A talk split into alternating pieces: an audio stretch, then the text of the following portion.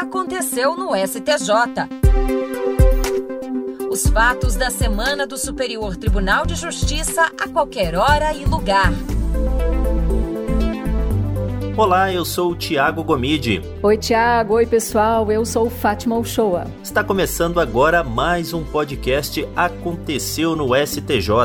Aqui você fica por dentro das principais notícias da semana do Superior Tribunal de Justiça. É isso aí, Tiago. Sempre às sextas-feiras, todo mundo pode acessar onde e quando quiser o nosso resumão da semana com os fatos e decisões mais relevantes do Tribunal da Cidadania. Para a gente começar, o destaque não poderia ser outro: a pandemia do novo coronavírus, que vem gerando várias demandas no Superior Tribunal de Justiça. Nesta semana, o presidente do STJ, ministro João Otávio de Noronha, determinou que para receber o auxílio emergencial durante a pandemia de Covid-19, será necessário estar com o CPF regularizado. O que aconteceu foi o seguinte, ó, o estado do Pará pediu a suspensão da exigência de regulamentação do documento para que as pessoas recebessem o auxílio emergencial de 600 reais, o que foi atendido na decisão liminar do Tribunal Regional Federal da Primeira Região. Mas a União buscou o STJ. Ao suspender os efeitos da decisão provisória, o ministro João Otávio de Noronha considerou que mudar os critérios para a obtenção do benefício poderia atrasar o processamento de milhões de solicitações e trazer prejuízos graves à economia e à população. O ministro observou ainda que a Receita Federal já implementou o sistema online para regularização do CPF. Assim, apenas em último caso é que haveria a necessidade de deslocamento pessoal a um posto da Receita. Bom, desde o anúncio da pandemia, o STJ já editou cinco resoluções com medidas para evitar a propagação do novo coronavírus e manter os serviços em funcionamento por meio de trabalho remoto. A resolução 9, publicada nesta semana, permite que os colegiados do tribunal realizem em caráter excepcional sessões de julgamento por videoconferência. Também determina a retomada da contagem dos prazos processuais a partir de 4 de maio. As sessões por videoconferência devem ocorrer até 31 de maio, mas o prazo pode ser prorrogado pela presidência do STJ conforme a evolução da pandemia. E vale destacar que os advogados que queiram fazer sustentação oral ou apresentar alguma questão durante o julgamento poderão participar das videoconferências, mas devem preencher o formulário eletrônico disponível no site do STJ até 24 horas antes do dia da sessão.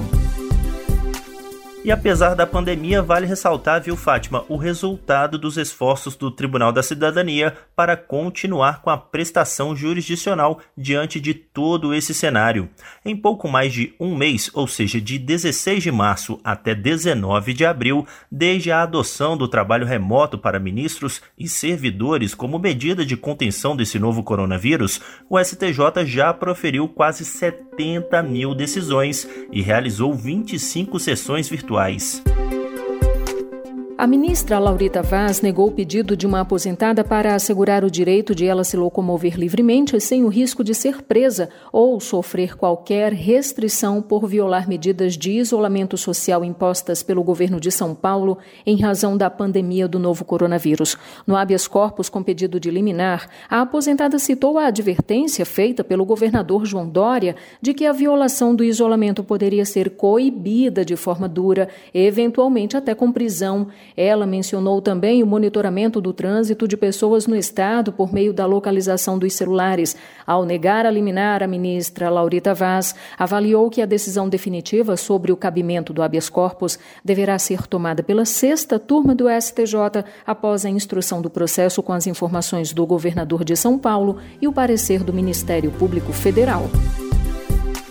A Recomendação 62 de 2020 do Conselho Nacional de Justiça, que dispõe sobre medidas de prevenção à disseminação do novo coronavírus, também pode ser aplicada a presos fora do grupo de risco da pandemia. Com base nessa recomendação, o ministro Sebastião Rei Júnior determinou a prisão domiciliar a uma mulher em São Paulo, de 23 anos de idade e sem doenças crônicas. A jovem foi condenada a quase seis anos de reclusão por tráfico de drogas no regime inicial semiaberto, é mãe de criança menor de 12 anos e não cometeu crime com violência ou grave ameaça. No STJ, ao conceder a liminar em habeas corpus, o ministro Sebastião Rei Júnior destacou que a recomendação do CNJ indica aos magistrados a concessão de saída antecipada dos regimes aberto e semiaberto às mães e mulheres responsáveis por crianças de até 12 anos, nos termos da súmula vinculante 56 do Supremo Tribunal Federal marido não deve ser responsabilizado pelo pagamento do imposto de renda pessoa física cobrado sobre a renda de trabalho prestado exclusivamente pela mulher.